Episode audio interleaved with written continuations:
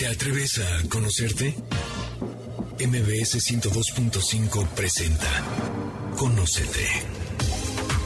Un viaje a tu interior que, de la mano del Enneagrama y otras herramientas, te ayudarán a encontrar la mejor versión de ti. Conducen Andrea Vargas y Adelaida Harrison. Comenzamos. Muy buenas tardes, esto es Conócete y nosotros somos Adelaida Harrison y Andrea Vargas y hoy tenemos un programón porque vamos a tocar nuestro tema favorito que es el enneagrama, pero lo vamos a combinar con la PNL, que es la programación neurolingüística, que van a ver qué interesante se va a poner. Hace bastante tiempo que nos preguntamos por qué las personas reaccionan tan diferente al mismo mensaje, porque una persona ve el vaso medio lleno y otra la ve medio vacío. Bueno, ¿cómo estás, Adelaida? Antes de contestar estas preguntas, cuéntanos, ¿cómo estás? Y cuéntanos, ¿quién va a ser nuestro experto en este día de hoy? Muy bien, muy contenta. La verdad, estoy muy contenta por muchos motivos. Uno, que nunca habíamos hablado de PNL en el programa. Y bueno, después de 10 años ya es momento de hacerlo. Y dos, que tenemos a dos grandes invitados, que a pesar de, aparte de ser amigos, sí tengo que contar quiénes son. Ahorita tus credenciales nos las cuentas pero son grandes amigos porque son latinos, porque son miembros del Board Internacional de la Asociación este, Internacional de Enneagrama y creo que es la primera vez que estamos súper representados como mexicana porque tenemos a Talía. Hola Talía, vino acompañando a Mati. Bienvenida y gracias por venir el día de hoy, aunque vengas nada más de acompañante. Hola, ¿qué tal? Y también tenemos a Matías que es nuestro gran amigo de la vida, porque llevamos muchos años de conocernos en el Enneagrama, en este mundo que te abre puertas y te hace conocer gente. Pero, dile de dónde viene Matías. De Argentina. Ahorita nos contarás cómo llegaste al Enneagrama, que eso nos encanta escucharlo, pero tenemos una amiga en común, Ceci Sanoni, que ha venido aquí al programa varias veces, nuestra socia en Argentina, y que cuando nos conocimos nos decía, pero vos podés ser mis, mis vecinas. Entonces, es lindo como el Enneagrama hermana el mundo. Y el otro día mi hija me decía, sí, mamá, hermana, pero a ver, te encanta el mundo porque toda la gente que va al Enneagrama es gente consciente y es gente como tú. Entonces, te encanta encontrar gente como tú alrededor del mundo. Le digo, pues sí, ojalá y la gente conozca el Enneagrama para que todo mundo sea. Pues no sé, es una manera diferente de ver el mundo, ¿no? Totalmente. Yo creo que es un lenguaje universal que realmente nos aúna, nos hermana y nos pone en una posición de hablar un lenguaje mucho más consciente, más amoroso, más específico, donde también dejamos de pensar que el otro nos hace y empezamos a entender que el otro hace y nosotros somos lo que nos tomamos, lo que el otro hace personal o no. Entonces nos da mucha visibilidad y mucha claridad sobre las acciones, las actitudes, la forma en la que el otro actúa y en cómo nosotros también vamos sesgando lo que vemos sobre el otro. Claro, y además en que, aparte que Matías Maceira es un super coach, experto en PNL. Me parece padrísimo que nos cuentes cómo llegaste al enneagrama, Matías, porque es una historia que a Andrea y a mí en lo personal nos da mucho, pues mucha satisfacción. Totalmente. Bueno, yo vengo del mundo de la tecnología, de las telecomunicaciones, todo lo que tenía que ver con el desarrollo de software, servidores para empresas grandes, en todo lo que tenía que ver con la intercomunicación y en quien era mi esposa en ese momento, me empezó a hacer escuchar un programa porque ella estaba empezando a estudiar enneagrama y yo decía, no, eso no, eso no, y yo escuchaba, ¿no? Y en ese momento me empezó a poner el programa de ustedes. Así que yo... ¿En Argentina? En Argentina, sí, esto fue hace como 10 años atrás. Yo ya venía como con una idea porque venía escuchando, pero fue, fue con el programa de ustedes donde yo me terminé de involucrar y conocer y decir, wow, esto sí tiene sentido. Imagínense una mente bastante estructurada en ese momento. Fue antes del coaching, fue antes de, de todo ese proceso de transformación personal, ahí, con, escuchándola a ustedes dos con el programa, fue donde empecé a, decir, wow, esto sí tiene aplicación práctica, sí tiene un fundamento que para mí entraba dentro de mi lógica, dentro de mi estructura, y ahí fue donde realmente pude conectar con el Enneagrama. Ya después empecé a estudiar formalmente. También quiero aprovechar para mandar un saludo a toda la Asociación Argentina de Enneagrama, quienes están seguramente escuchando este, este programa y me han pedido que les mande saludo, así que un saludo para ellos. Y ahí fue donde empecé el camino de, introducción al Enneagrama con quien fue mi primer maestra, que fue Patricia Colina, que también la También un saludo, amiga. También ha estado aquí en el programa. Exacto.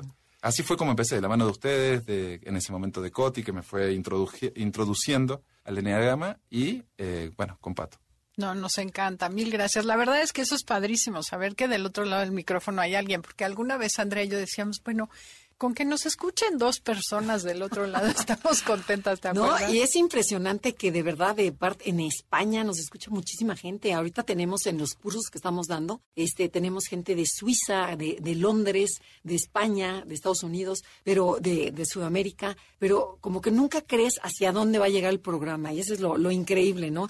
Y si puede tocar corazones, bueno, esa es nuestra mejor paga. Claro, porque el enagrama nos cambió la vida y queremos que cambie la vida de muchas personas. Pero, ¿qué te parece, Dalia, de que empecemos el programa? Porque nos estamos aquí como echándonos el café. ¿Por qué no cuentas, Matías, qué es la PNL, la programación neurolingüística, para toda esa gente que no sabe nada de esto? Vamos a tratar de hacer un resumen Pero así aterrizado, Así, aterrizado. casero.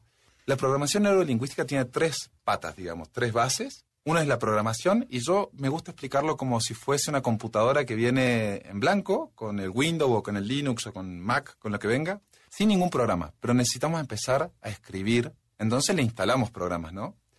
Imagínense eso llevado al niño cuando nace y empieza a instalar distintos programas, que cuando hace un sonido, cuando da un paso, cuando mantiene el equilibrio, cuando empieza a caminar, luego correr. Son pequeños programas que se van instalando en nuestro cerebro. Luego viene la parte neuronal, las neuronas que son las neuronas motoras o las neuronas sensoriales. Y lo pongo en un ejemplo fácil. Vamos manejando y a través de los sentidos, que es la única forma donde tenemos cómo percibir lo que pasa en la realidad, vemos que el semáforo cambia de eh, verde a rojo automáticamente eso dispara a través de las neuronas un programa que es el de frenar. Entonces eso activa automáticamente que nuestras neuronas hagan que nuestro pie pise el freno. Pero ya tenemos insertado el programa frenar, no lo teníamos cuando empezamos a, a conducir. Claro. Es como el piloto automático. Claro, ya llega un momento en donde pasa automáticamente, ¿no? Cuando las neuronas empiezan a actuar. Les ha pasado muchas veces que van manejando y no saben cómo llegaron hasta donde llegaron. Totalmente. Totalmente. Bueno, eso ya porque está en el inconsciente y ya empieza a funcionar y a fluir.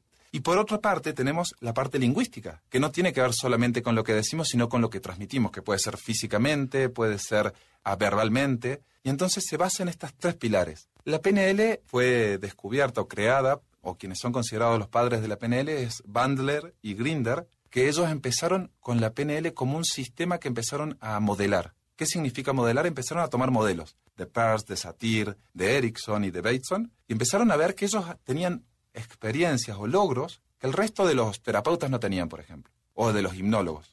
Entonces empezaron a detectar que había un modelo en su forma de hablar, en su forma de, de decir las cosas, en la secuencia en la que lo hacían, que generaban resultados extraordinarios. Y de ahí empezaron a armar lo que es el modelo de la PNL, que luego fue avanzando y se fue descubriendo muchas más cosas. Incluso muchas de las terapias que hoy conocemos tienen una base en la PNL. La neurociencia también tiene como una base importante en la PNL, donde se estudia, se ve no solamente el comportamiento, sino la reacción, cómo funciona el cerebro, desde hacer un anclaje, por ejemplo, que tiene que ver cómo lograr un estado emocional por una neuroasociación física, un estado emocional adecuado para ir hacia algo que necesitamos. Entonces, muchas veces, algunas cosas que no se pueden trabajar con el coaching o que por ahí no están tan aterrizadas desde el enneagrama, con la PNL es totalmente concreto y se puede lograr un montón de, de ayuda. Yo, en lo personal, en lo que es la parte del, del coaching, yo uno mucho enneagrama, coaching y PNL, Wow. porque trae todos los resultados. Para mí es el qué, el cómo y el, y el hacia dónde que nos da el coaching, ¿no? Esa mirada hacia dónde vamos, pero con todo el proceso transformacional que también tiene el coaching más el enneagrama,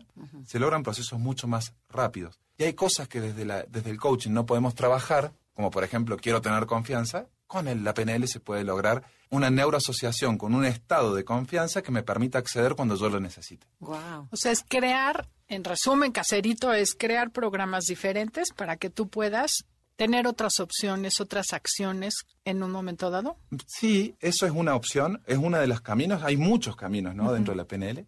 Y lo que se ha empezado a estudiar mucho es el cerebro, cómo el cerebro, muchas veces si vamos de aquí hacia el futuro, por ejemplo, tenemos un montón de contras. Si yo les digo no sé, algo que para ustedes resulte muy difícil, ahora, si desde la PNL descubrieron que si yo me voy al futuro y desde ahí me voy hacia el presente, no tengo ninguna contra. No tengo ninguna limitación porque el cerebro ya cree que lo logró, entonces todos los pasos para crear un plan de acción se hace desde el futuro hacia el presente Claro. y no desde el presente hacia el futuro. Eso es PNL. Eso es PNL. Ok, no sabía yo. Hay muchas aplicaciones dentro de la programación neurolingüística que son súper específicos y que realmente cambian. Otro punto donde están muy ligados la PNL con el enneagrama son las estrategias. Todos tenemos estrategia para todo. Los seres humanos partimos de la comparación. ¿Cómo sabes que estás bien peinada a la mañana cuando te miras al espejo? Porque te comparas con una imagen que ya tenías guardada de lo que era... Antes eh, de empezar a bañarte. Exacto. O en algún momento de tu vida cuando vos dijiste, ahora estoy bien peinada. Y eso lo guardaste y entonces, dependiendo de cómo te compares con esa imagen, puedes llegar a saber cuál es el cepillo que tienes que usar. El cepillo para el pelo. Si uno más finito, uno más grueso, cuál es el más indicado. Todo eso se hace inconscientemente, pero son estrategias que se pueden modificar con la PNL. Imagínate eso llevado al enneagrama con todas las estrategias que tenemos muchas veces prefijadas desde las distorsiones, desde cómo vamos utilizando y creando nuestro mundo, nuestra realidad de mundo, desde el- la percepción que tenemos del mundo. Oye, es súper interesante porque además es cierto, mucha gente dice, ah, ya sé mi personalidad. ¿Ahora qué? Entonces, como el cómo trabajo mi personalidad. Pero bueno, el día de hoy creo que no vamos a unirlo el enneagrama y PNL porque tendríamos que hacer un programa de cada personalidad. Digo, el enneagrama sí, pero no vamos a ir personalidad por personalidad. ¿Qué les parece que hablamos de esos metaprogramas que ni siquiera nos has dicho que son? Y vamos viendo cómo cada personalidad lo va modificando o lo usa más una que otra estrategia. ¿Les parece? Sí, claro. Sí, padrísimo. Tenemos que ir a un corte comercial, pero queda la pregunta específica para Matías para regresar. ¿Qué es un metaprograma en PNL? Esto es Conócete. El tema del día de hoy es PNL y Enneagrama. Somos Andrea y Adelaida y las invitamos a seguirnos en redes sociales, Instagram, Facebook, Enneagrama Conócete o mándenos un correo a info arroba enneagramaconócete.com. En Instagram, y Facebook nos encuentras como Enneagrama Conócete. Danos like.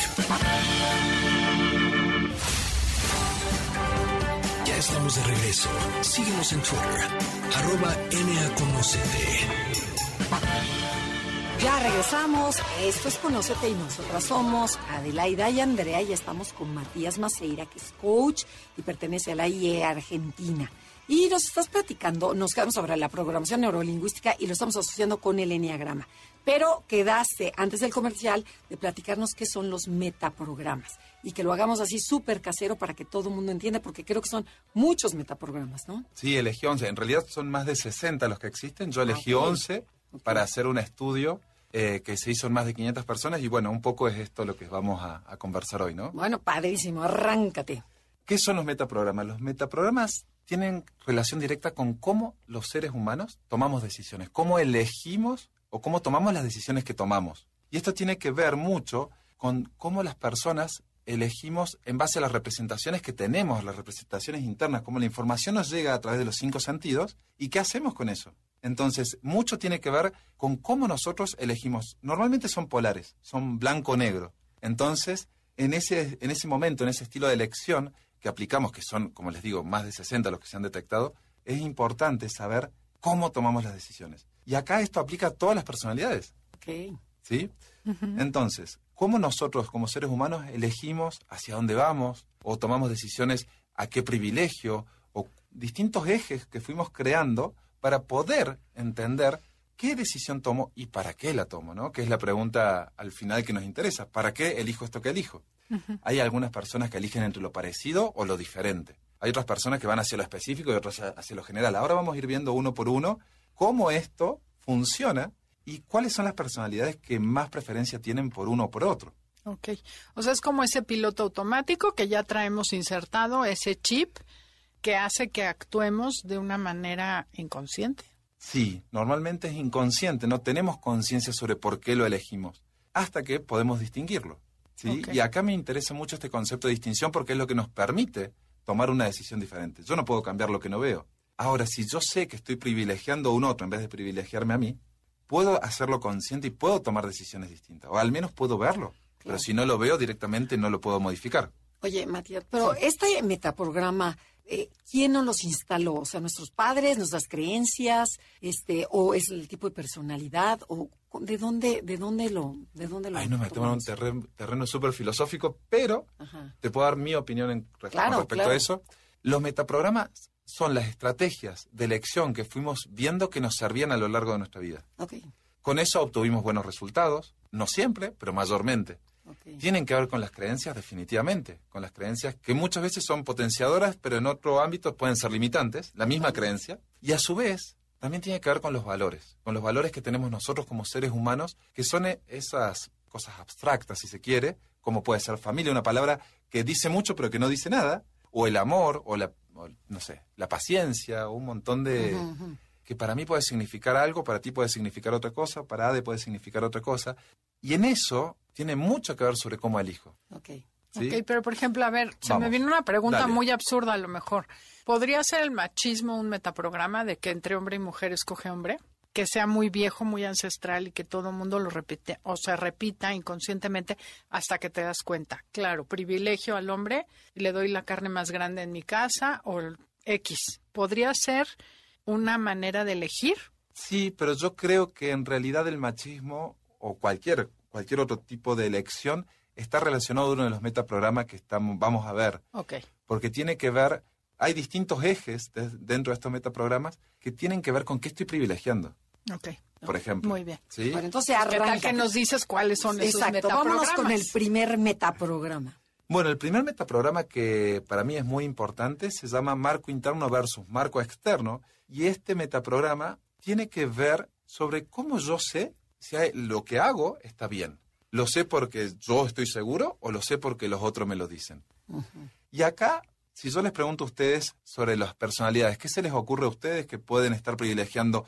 ¿Cuáles estilos de personalidades pueden saber que estoy haciendo las cosas bien por mí mismo? ¿Y cuáles ponen afuera la, la importancia Por de la elección? un 8, o sea, la personalidad 8, que es una persona muy fuerte, este, El que controlador, él, el jefe. Él no tiene que preguntarle a nadie, él sabe que está bien, punto, dueño de la verdad. Sí, el, Pues, el un ah, también, no, el ¿no? uno tampoco pregunta. El 7, El que es el optimista, también es como que tiene muy claro lo que es bueno para él, pero es bueno.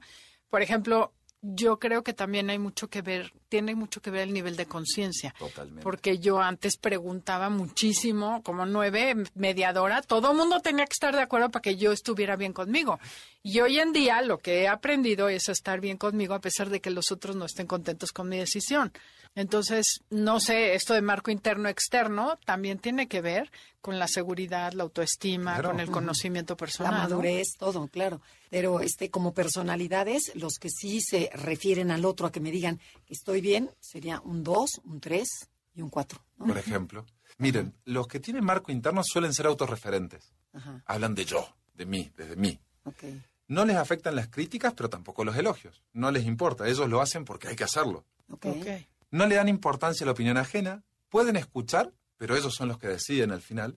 Y son muy difíciles de convencer. Ahí les di algunas pistas más. Terquitos. Ah, no. No, pues Claro. entonces sí, el 9 puede ser muy terco también, Sí. pero bueno. Y los que tienen marco externo hacen referencia a otras personas. Cuando hablan, en vez de ponerse ellos como referencia, es no, porque tal me dijo, porque ah, pregunté a tal, porque tal persona me dio ese feedback. Y de acuerdo a tu investigación, ¿qué, qué salió? Hay muchas cosas, ¿no? En esto de los marcos interno versus marco externo, por ejemplo, el eneatipo 1, el estilo de personalidad del perfeccionista, es marco interno, como decíamos Claro. recién. En el estilo de personalidad 2, es marco externo, busca la referencia Claro, afuera. El que me quiera. Exacto. Por ejemplo, en el 4, ¿qué creen ustedes? El 4, que es el único, es el Tiene- romántico. El Tiene, la- original. tiene los dos. ¿no? Es una mezcla, ¿no? Pero es como dos. me siento yo con respecto a lo que tú me dices. Sí, pero Pero a la vez es original y quiere sacar su exactamente, ¿no? tiene más marco interno que marco externo. Claro. Ok. ¿sí? Por ejemplo, en el 6, que era el otro que hablábamos, es marco externo totalmente. Total. El 6 sabe que hizo las cosas bien porque los otros se lo dijeron. Es el cuestionador. Y sin embargo, conforme vas creciendo, en madurando Claro. y este, y ahora sí nivel de conciencia, te va, yo creo que también la edad, o sea, te va valiendo, ahora sí, gorro, sombrilla, lo que los demás piensen y dices, a mí me gusta esto, punto. O sea, Totalmente. Entonces, eh, como que todo se presta, pero en general, ¿no? Vamos a hablar Claro, en general. estamos hablando en general, seguramente. Pero vámonos con el siguiente para que nos Vamos con el siguiente. El siguiente que a mí me resulta muy interesante es el eje del privilegio. El de anterior fue el eje del criterio, este es el eje del privilegio. ¿Qué privilegio yo? Ok. ¿Sí? ¿A Y qué ahí- le das prior- A prioridad? prioridad. Y ahí está en inglés, porque el metaprograma es uno de los pocos que está en inglés, no ha sido traducido, que es self versus others. Ajá, ¿Me privilegio a mí o privilegio a los otros? ok. ¿Sí? Y en esto del privilegio es muy interesante porque la pregunta que se pueden hacer es, ¿dónde está lo que privilegio? ¿En la conexión? ¿Estoy privilegiando a un otro o me estoy privilegiando a mí? Y acá hay dos personalidades que son muy, muy claras en esto, porque el que se privilegia a sí mismo, el self, privilegia sus propios intereses, muchas veces pasa por ser egoísta, o busca ser el centro de atención. O sea, podría pensar en la personalidad 3, el ejecutor, que es el que más privilegia sus intereses, sus metas, el yo, mime conmigo. Sí, también el 4. El 4, claro, veme, dame, También necesito. ocho, ¿no? O sea, el, el líder, este... El 8. híjole, está difícil, ¿no? O sea, sí está difícil porque... Porque, pues, tiene que también, a lo mejor interviene en la variante El y siete. cómo te educaron. Ajá, la- Claro. la- ¿No? Exacto, cómo te educaron, pero el optimista, pero en general, hablando en general, Sí. por ejemplo, un, un optimista divertido primero es él, ¿no? Claro. O sea, Sí. Pero acá se van a, se van a sorprender, ya vamos a llegar ¿Qué a- salió? ahí. A ver. En el others, prioriza siempre a los demás, anula la propia identidad, ¿sí? 9, 9, 9. 9, 2 y privilegia a los demás. El 2 también, el 2 se pierde en el otro, en la mirada del otro, buscando la aprobación, el amor Son el colaborador Claro. y el mediador, y el obviamente. mediador.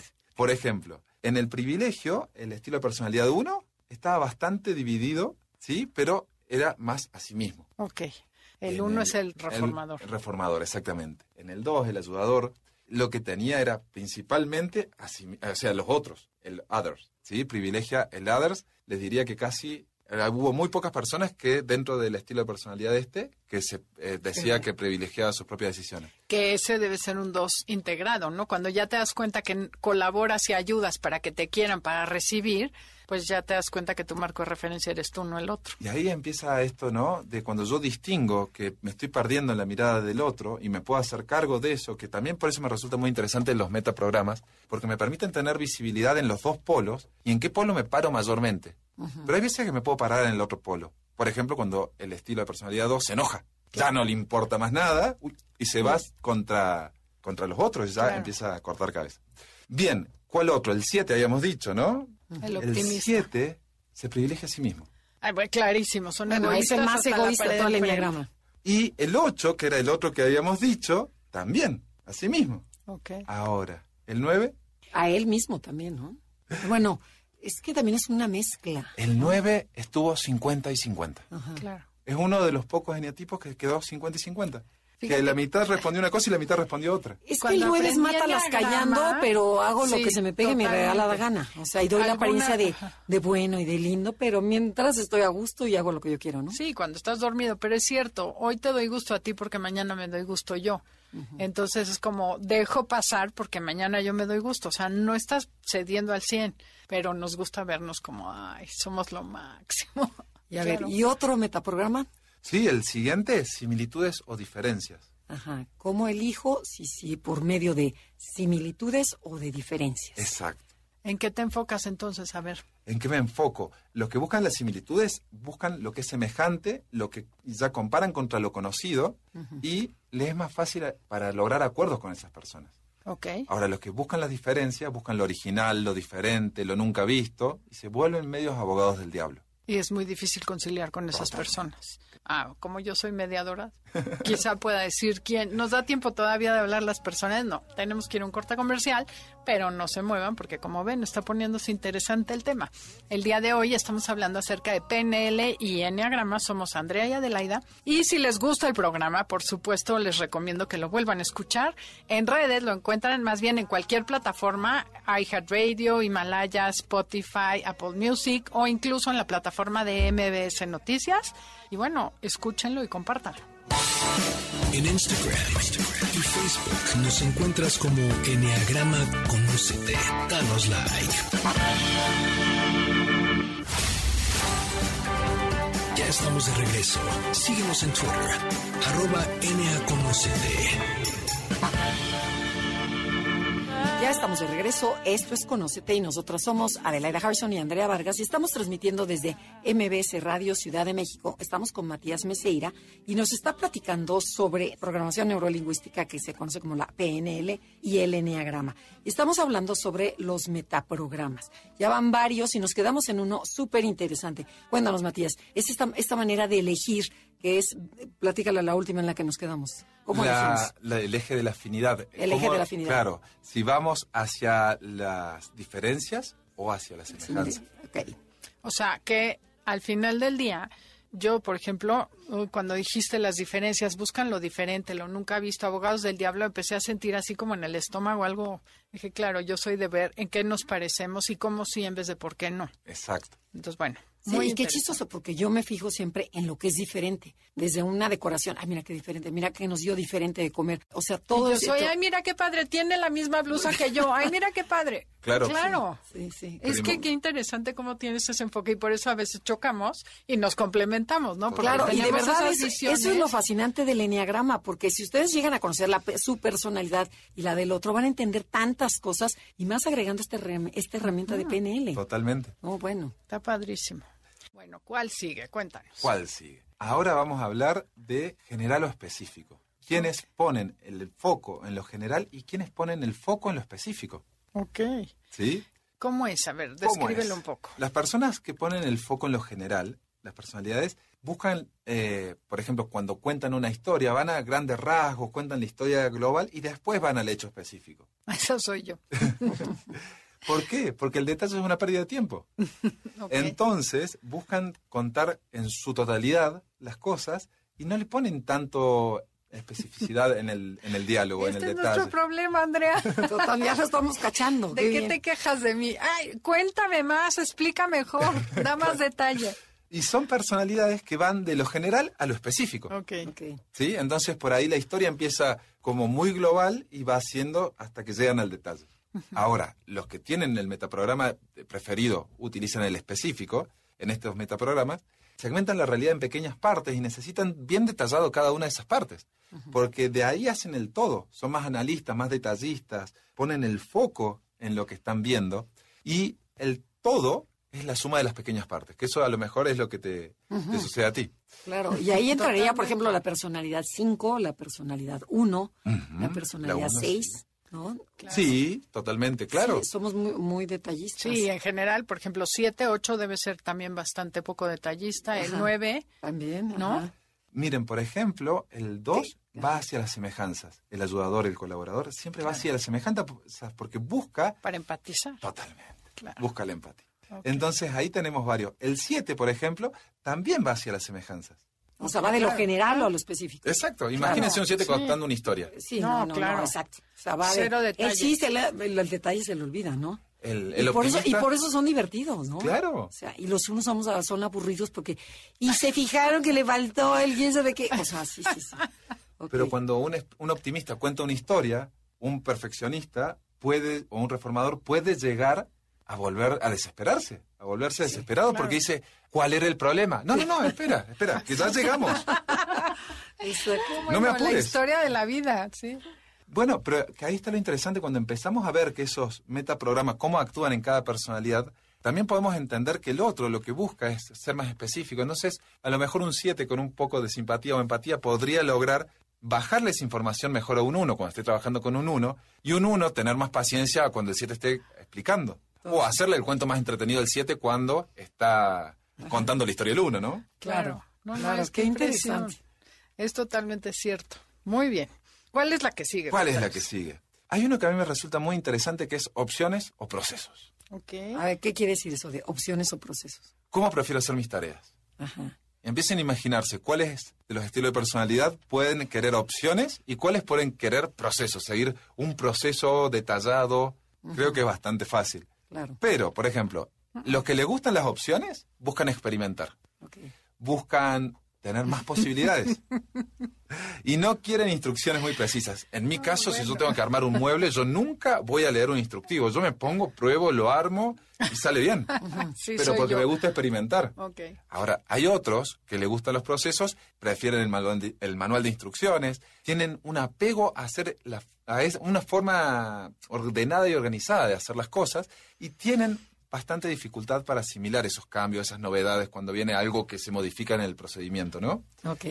¿Cuáles creen ustedes? Aquí estoy pensando que quizá los que son de cuerpo, los viscerales, son más de experimentar. Bien. El 8, 9 y 1, ¿no? Pero sin embargo, un uno sí va a llegar, sí va a llevar la, los procesos. Bueno, yo viví 30 años con uno que... y no usaba, no usaba ninguna. O sea, sí, pero no era su proceso. Y su proceso era experimentar y no... O sea, ok. En No mi era caso son las opciones, definitivamente, ¿no? Ajá. En el caso, por ejemplo, a ver, ¿cuál les gustaría saber? Por ejemplo, el 3. El tres. Opciones, ¿no? También, ¿no? El 3, sí, opciones, totalmente. claro. Fue casi unánime en el 3 las opciones. El 4 El también, cinco. ¿no? En el 5, en el 5, ahí les digo. En el 5 fue bastante mm, parcial, pero en un porcentaje, les digo más o menos como para que quede claro, un 65% iba hacia las opciones, pero un 35% iba hacia los procesos. Yo hubiera pensado que al revés. Y eso fue una de las grandes cosas que a mí me llamó la atención en esto. Ajá. Ok. Pero acá el- tenemos un 5, ¿qué le parece el 5? Yo creo que hay ambivalencia. Hay, hay cosas en las que sí vas por procesos, ¿no? Y hay otras en donde necesitas las opciones. O sea, déjeme Entonces- crear, déjeme mi Sí, mente, ok. sí, sí, sí. Que yo creo que tiene que ver con la propia ambivalencia, el 5, ¿no? En, en los, los que son ambivalentes, en no casarte a fuerza con algo. Por ejemplo, el 4, el 5 a la 4, que es el iconoclasta, ¿no? El que va buscando y explorando y, y, al contrario, retando los sistemas y los procesos para ver dónde... Claro, dónde lo que está mal y corregirlo y la Exacto. competencia mayor. Ok.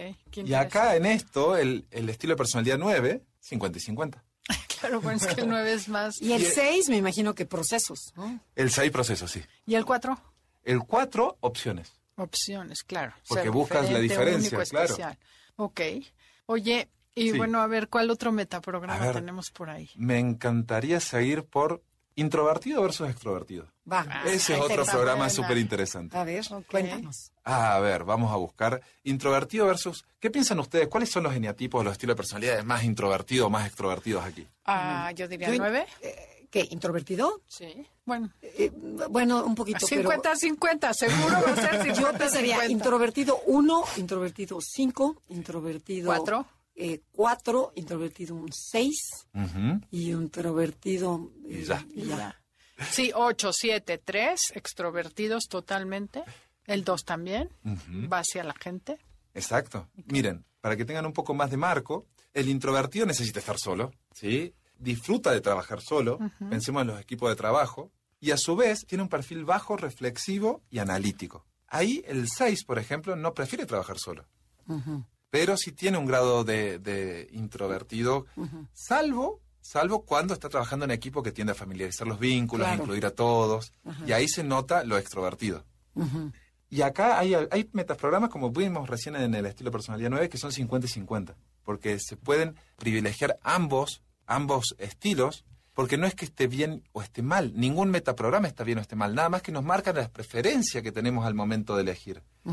Y esto es importante porque ahí es donde empieza también a aumentar nuestro nivel de conciencia. Cuando yo lo puedo traer a la conciencia, puedo ver, puedo ver que estoy privilegiando, cómo hago las tareas, en dónde estoy poniendo mi energía, cuál es mi foco, ahí ya tomo conciencia. Porque para mí conciencia es no solamente conocimiento, sino conocimiento en acción. Cuando yo puedo aplicar lo que sé. Wow. Claro. ¿sí? Y ahí es donde yo puedo poner el marco a lo que estoy haciendo y empezar a cambiar, que es lo que decíamos al principio. ¿Para qué me sirve saberlo? Para tener conciencia y poder darme cuenta que hay veces que me sirve un metaprograma y hay veces que me sirve otro. Claro. O uno de los dos No, extremos. y para conocerte más, o sea, descubrir, que, decir cómo eres. O sea, Pero algo que mencionas muy interesante es que eres introvertido o extrovertido, porque es de dónde tomas tu energía. Platícanos un poquito de este tema. Bueno, yo, por ejemplo, a mí me pasa como tipo 2 que yo tomo la energía de estar con gente. Cuando estoy ayudando, cuando estoy colaborando, cuando estoy haciendo algo en equipo, cuando me siento parte, yo me siento mucho más energizado. Ahora, cuando estoy solo, ¿cuál es el mayor miedo del eneatipo 2? Del estilo personalidad, quedarse solo. Claro. No sé si el mayor miedo, es uno de los grandes miedos. Entonces, porque ¿qué hago conmigo mismo? Claro, No me cómo me, conozco. energiz y cómo me lleno de energía. Claro. Ahora, un eneatipo 5, ¿a dónde va a buscar la energía? Solo. Exacto. Ok. En eso yo soy extrovertida, entonces. Claro. Sí, sí, lo mío es lo mío es la gente. Claro. Totalmente. Luego, a, a ver este que, Sí, que pones dime. aquí, intuitivo contra sensorial. qué lindo, ¿no? Ajá, ese está interesantísimo, cuéntanos. Bueno, el ¿De, de qué se? O sea, ¿De qué se trata? ¿Cómo elijo? ¿De forma intuitiva o de forma sensorial? Lo que mis cinco sentidos me dicen. Sí, ¿no? que es cada cosa. Pero acá lo interesante de todo esto, en el metaprograma, en los dos extremos, es que el intuitivo tiene una visión de conjunto. Yo les pregunto, por ejemplo, si van a una galería de arte, ¿qué ven en el cuadro? ¿Ven el, el conjunto del cuadro? ¿Tengo un shock estético por todo? ¿O me empiezo a fijar en los detalles de cómo fue pintado, las pinceladas hacia arriba, hacia abajo? Soy intuitiva. Ustedes saben que este fue uno de los metaprogramas en el cual en los nueve eneatipos se encontraron intuitivos. Muy pocos se encontraron sensoriales. ¿A poco? Hay algunos que tienen un 40-60 o 45-55, Pero en todos los estilos de personalidad ganó lo intuitivo. Oye, y te iba a decir, cuatro debe ser alguien que tiene bastante más cercano, o sea, debe ser muy Sí. sensorial, ¿no? ¿Cómo me estoy sintiendo con esto? ¿Cómo estoy sintiendo esto otro? Sí. Ok. Pero fíjense esto, ¿no? El intuitivo tiene visión de conjunto, busca relación entre todas las partes de, de lo que está viendo, de cómo percibe la realidad, e analiza las consecuencias futuras y se le puede decir como un visionario, que ahí también Pues entra sí. un poco el 4, ¿no? Es que ahí está, pero también está el 6, el 8, sí, claro. Y a su vez, el sensorial tiene una visión de detalle, busca resolver, está aquí ahora, que podría ser más una tendencia a la triada visceral, pero es creativo. Por eso lo puse, porque me llamaba mucho la atención y quería saber cómo era el resultado de todo esto. Ok. ¿Y quién salió el más sensorial, además del 4? El más sensorial el 4, definitivamente. Sí, sí, el 4 fue entre todos el más, el que tuvo mayor, eh, más sensorial. Ok. A ver, eh, estoy pensando en los otros, porque la mayoría fueron 60-40 o 70-30 o 80-20. Fue muy O sea, poquito. muy- Sí, Sí, es lógico, porque además eres visión de conjunto, ¿no? Como que hay muchos que son, ya dijimos, globales, generales, y entonces ya eso te vuelve intuitivo.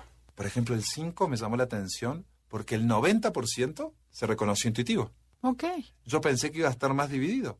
Y esto me da mucha información también para empezar a ver cómo se autoperciben, porque todo esto tenemos que saber que viene también desde el sesgo del mismo eneatipo, ¿no? Claro. Cómo se autoperciben. Interesante sería preguntarle al mismo tiempo acerca de esa persona a un tercero. Totalmente. Y a lo mejor percibe algo totalmente diferente. Exacto. Tenemos que ir a un corte comercial. El tiempo se va rapidísimo. Esto es Conócete y el día de hoy estamos hablando de PNL y Enneagrama. Comuníquense con nosotros y síganos en redes, Enneagrama Conócete, en Instagram y Facebook, porque necesitamos intuitivamente saber que están ahí del otro lado escuchando. Y mándanos correo a info arroba o también pueden mandarnos un WhatsApp al 56 18 49 9663. 56 18 49 9663. Me lo aprendí. En Instagram, y Facebook nos encuentras como Enneagrama Conócete. Danos like. Ya estamos de regreso. Síguenos en Twitter, arroba NAConocete. Ya regresamos, esto es Conocete y nosotras somos Adelaida y Andrea y estamos con Matías hablando sobre los metaprogramas y sobre el PNL y el Enneagrama y nos quedamos de cuáles son nuestras elecciones, que eso es lo- la parte interesante para descubrirnos cómo somos. Entonces nos quedamos en una que está muy padre, que es, ¿qué es lo que más influye en mis decisiones? Somos reflexivos contra emotivos. Cuéntanos un poquito de qué trata esta, para que la, porque yo no la supe explicar. Bien, cuando eh, tenemos el estilo de elección predominantemente, ¿no? Dentro de lo reflexivo versus emotivo, tenemos el reflexivo como prioridad en mi toma de decisiones. Pero, por ejemplo, pon una situación como... una situación. El reflexivo busca ser objetivo, busca ser lógico. Cuando- por ejemplo, cuando yo tengo que trabajo, decidir algo, por divorciarme. ejemplo, claro, algo así. Ajá. No sé si divorciarme, por eso ya incluye una, algo bien, a lo mejor más emocional, pero una decisión como cambiar de trabajo, algo que podría darme miedo, a lo mejor. Ok. O ante una discusión con un amigo con mi jefe, ¿cómo actúo? A ver, esa, esa está padre. Esa. Este, ok, todo el mundo tenemos así, enojos con, con los amigos. Supongamos con un compañero de trabajo. Ok. ¿Sí? ¿Qué hago con eso? ¿Me vuelvo reflexivo y tomo una reflexión? ¿Me vuelvo objetivo? ¿Me desapego de eso? ¿Contemplo la situación? ¿O soy emocional y embato? ¿O me pongo a llorar? ¿O tengo una sensación de tristeza? Esa es reflexivo versus emotivo. Es, básicamente para mí operan los dos centros eh, operativos, mental y emocional, pero no porque sea mental o emocional, ¿no? No, Sí, no, sí, no- sí. no estoy segmentando los, los estilos de personalidades en esto, pero son, es como la lucha entre el corazón y el cerebro. Exacto. ¿Cómo ¿Desde reaccionas, reacciono? ¿Cómo hago al tomar mis decisiones? ¿Qué es lo que más me influye? ¿Lo que estoy pensando lo que estoy sintiendo? Ok. Sí. A ver, en tu caso, cuéntanos. Ah, para mí es ambivalente, pero va más por lo emocional. Porque en, es- en un punto soy reflexivo, soy muy reflexivo, pero lo que me gana es el centro emocional. Ok. ¿Sí? Me, me lleva... sobre todo con Matías es un 2 en el Sí, Enneagrama. Un Ok. 2, totalmente 2, hecho y derecho. Ok. Entonces vives más en el pasado, te fijas más en las sensaciones, eres más empático. Claro. No, yo soy 100% reflexiva. Yo soy objetiva, lógica y desapegada totalmente. O sea, creo A que ver, si al tú- ser 9. Yo al ser 6, según yo, soy ambivalente. O sea, me siento más reflexiva, pero sí me entra el corazón, sí me entra un poco la tristeza. No sé qué salieron tus resultados.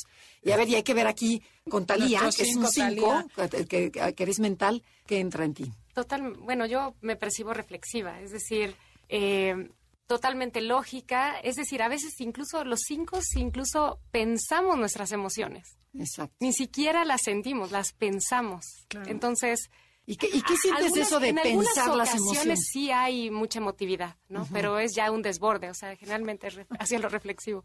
Ok. ¿Cómo, cómo pasa, dices? No, no, ¿qué, las qué sientes tú al decir pensamos las emociones? ¿Te, te asusta esa parte de, de los cinco o dices, no, está perfecto? O sea, ¿o te gusta? Las sensaciones que ocurren en la cabeza es como un pensamiento. Estoy enojada. En vez de sentir el enojo en el cuerpo, lo pienso, estoy enojada. Es una reflexión sobre la reflexión, ¿no? Es como, Pero no "Oh, es la estoy emoción enojada". en el cuerpo No, lo que eh, sientes. exacto. Tiene que pasar otro proceso para que baje al cuerpo, ¿no? Ok. Respondiendo a lo que me preguntabas del 6, es, en el resultado, en el porcentaje, fue 60% reflexivo y 40% emotivo. Claro, O sea, entonces sí estuvo doble. bastante claro. Ahora, el que me, me llamó la atención es el estilo de personalidad 3, el triunfador, que A si- ver. salió 100% reflexivo. O sea, la emotividad está guardada. Está totalmente restringida. Bueno, conozco un tres que me dijo, es que fíjate que yo tengo la gran capacidad, además me lo dijo así, tengo la característica, no dijo que fuera malo o bueno, pero cuando yo me molesto con alguien porque había cortado con su pareja, dijo, yo no la voy a buscar porque la guardo y se acabó. Cierro esa cortina y se acabó. Claro, Dije, bajo la persiana. Así dijo. Bueno, creo que nuestra amiga Talía, aquí número 5, haría lo mismo, ¿no? Yo creo que es más, eh, más que bajar la persiana, es aislarse. Posiblemente que el otro no lo sepa, aunque sí, sí existe, ¿no? Ok. Y el No, tres sí lo, lo cierra, lo El guarda 3 en baja la cajón. persiana y lo deja afuera. Ok. Quedó del otro lado de la ventana, el otro lado del vidrio. Cerramos la ventana y quedó del lado de afuera. O sea, sí tienen esa gran capacidad, por no decir, por no es cualidad, pero Totalmente, sí, sí, sí. logran la eficiencia porque el, la emoción se corta. Exacto. Qué interesante. Oye, ya había otro El- metaprograma. que El ir hacia o alejarse de Ese. A ver, cuéntanos, ¿de qué trata así en, en platicadito? es hacia dónde voy o de qué me alejo. Cuando yo me muevo, cuando yo tomo una decisión, es porque me estoy alejando, por ejemplo, del dolor o estoy yendo hacia el placer. ¿Me alejo del aburrimiento o voy hacia la diversión? ¿En qué estoy poniendo el foco? ¿Sí? ¿En qué estoy haciendo en ese momento, poniéndolo en primera plana para tomar la decisión? Y acá, ¿por qué me interesó mucho este, de, de traerlo ahora? Porque encontramos dos estilos de personalidades que era 100%. El 3 y el 8 es ir hacia 100%. Ahora, ¿qué significa ir hacia? Ir hacia tiene que ver con el placer, con la búsqueda de lo que sí queremos. Ustedes van a ver, por ejemplo, en sesiones de coaching, que hay gente que dice, no quiero sufrir más. Claro. O no quiero mi trabajo. ¿Ok? Pero ¿qué es lo que sí querés? Y les cuesta mucho ver el objetivo hacia donde quieren ir. Es que además es clarísimo porque la persona 7, digo la 8 y la 3 siempre son exitosos, les va bien. Saben Que perfectamente ellos no tienen van. obstáculos en la vida, van por la meta y no les importa lo que necesiten hacer.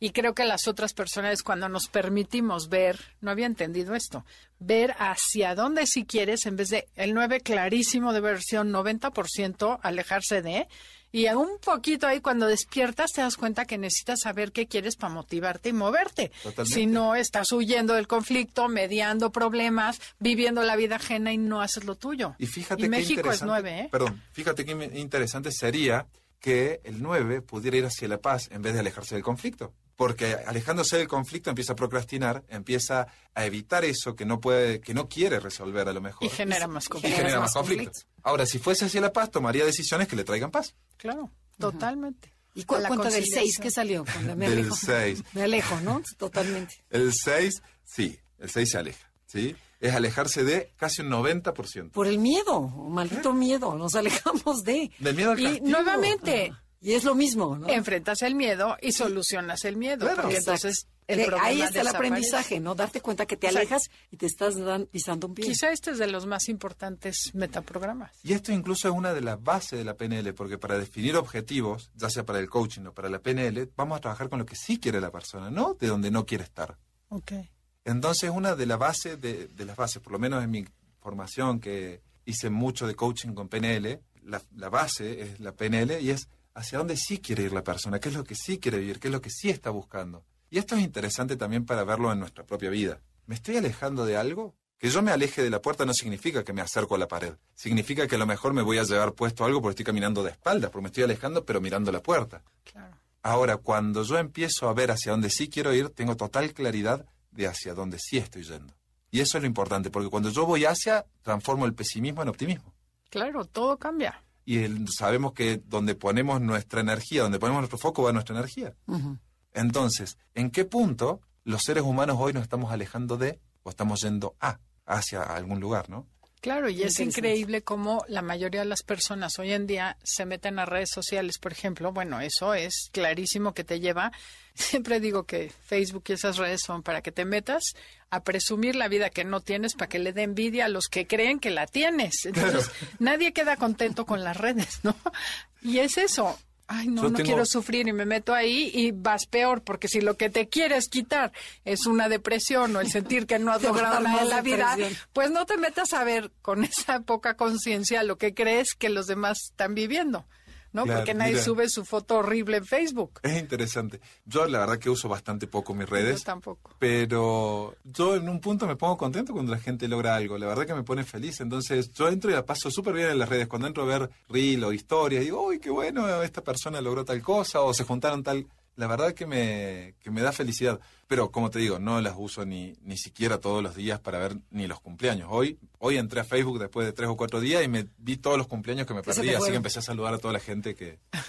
¿Qué se te fue? Oye, pero es curioso, eso es otro metaprograma. Pones atención en lo que te falta o en lo que tienes. Claro. Y es ahí eso. está la actitud, ¿no? Totalmente. Oye, Matías, pero a ver, ¿tú qué haces con todo este programa de metamodelos? ¿Das cursos o, o cómo, cómo lo aplicas? Sí. ¿O nada más en el coaching eh, tú se los presentas o qué? No, lo utilizo, por un lado, soy formador y por otro lado, sesiones de coaching. Eh, las formaciones que doy tienen que ver, obviamente, con Enneagrama, con PNL, con coaching. Y en ese espacio, mucho tiene que ver para mí con la toma de conciencia, ya sea en el proceso de coaching, pero no me pongo a explicarle el metaprograma al coachee. Lo que hago es Le vas preguntando. voy, voy viendo si la persona, porque es evidente en la toma de decisiones si se está alejando de o acercándose hacia, si está escapando o está yendo. Entonces, cuando empezamos a, a ver cómo toma las decisiones una persona que sigue un proceso, por ejemplo, que yo le lo lleve a hacer una tarea, por ejemplo, que le invite a hacer una tarea que tenga que ver con algo fuera de los procesos, le puede traer mucho aprendizaje. Porque la importancia de todo esto está en que entre los dos puntos hay un montón de grises en donde nos movemos, pero preferentemente tenemos un estilo de elección. Cuando lo hago consciente, yo acá digo que es donde está la ley del 3, del triángulo. Me muevo de un punto al otro y después aprendo y puedo llegar al medio, que es otro punto. Claro. Sí, es el punto donde aparece la conciencia, donde yo ya puedo ser consciente del movimiento que estoy tomando en esta elección. Y justo te quería hacer una pregunta referente a eso. Hay un lado del, porque todo es como un paradigma, o A o B. Sí. ¿Hay una decisión mejor que otra dentro de cada metaprograma o el chiste es conocer las dos y elegir la que en ese momento sea más adecuada? Totalmente. Ok. Porque acá lo importante es que cuando yo puedo ver los dos extremos, también puedo entender que hay un punto que es superador que está en el medio. Que acá nos meteríamos en otro tema que tiene que ver con la integración de partes, lo bueno de lo malo y lo malo de lo bueno, Claro. y tomar lo bueno de ambos para lograr un punto superador. Entonces, ni todo es tan malo ni todo es tan bueno. Claro, que es el ideal, ¿no? Llegar al equilibrio. Exactamente. A la ecuanimidad sería en la cuestión del ánimo, por ejemplo, el equilibrio en el ánimo, el equilibrio en las decisiones, el equilibrio en lo que yo tengo como un desafío adelante, que puede ser una situación problemática o algo que resolver. El desafío está en cómo estoy tomando las decisiones, hacerlo consciente. Que al final el enneagrama eso trata. ¿Cómo equilibro mi vida? El balance, no exagerar ni hacia un lado ni hacia el otro. Pero qué padre unir estas dos herramientas, ¿no? PNL y. Enneagrama. O sea, y coaching, tres. Tú Totalmente. tienes estas tres. Qué privilegio. Qué padre. bueno, qué padrísimo. Bueno, cuéntanos dónde te encuentran y con qué mensaje quieres dejar a la gente que se acuerden con eso. De Que eso. se acuerden, ok. Me pueden encontrar en redes como Matías Maceira Coach en LinkedIn o en Instagram, que son las que más veo, o Matías Maceira dentro de Facebook. Y un mensaje, la verdad que creo que en realidad lo mejor que les podría decir es que busquemos la felicidad, el bienestar, el estar siendo que somos en este momento, desde un lugar donde podamos hacer consciente. Hay una pregunta que a mí me encanta y me fascina y es ¿para qué? No por qué, por el por qué me trae las excusas, sino ¿para qué? ¿Para qué voy a tomar esta decisión? ¿Para qué me paro eh, en ver al otro en vez de verme a mí? ¿Para qué eso me sirve? Y en ese punto es que nos preguntemos más para qué. ¿Para qué hacemos lo que hacemos? ¿Para qué nos ponemos en un momento a tomar esta decisión y nos polarizamos? Qué orgullo tenerte aquí a todo el IA de Argentina, que ya, ya nos han ido visitando. Así es, y pues gracias Talía por habernos venido a acompañar y visitar. Y gracias a todos ustedes por habernos escuchado el día de hoy, como todos los sábados. Los dejamos con Concha León Portilla en el enlace 50. Nosotras somos Andrea Vargas y Adelaida Harrison y esto fue Conócete. Y gracias a todo el equipo de producción, Felipe, Beto, Yanin, porque sin ustedes no sería posible este programa. Hasta la próxima. Te esperamos en la siguiente emisión para seguir en el camino del autoconocimiento. Conócete, MBS 102.5.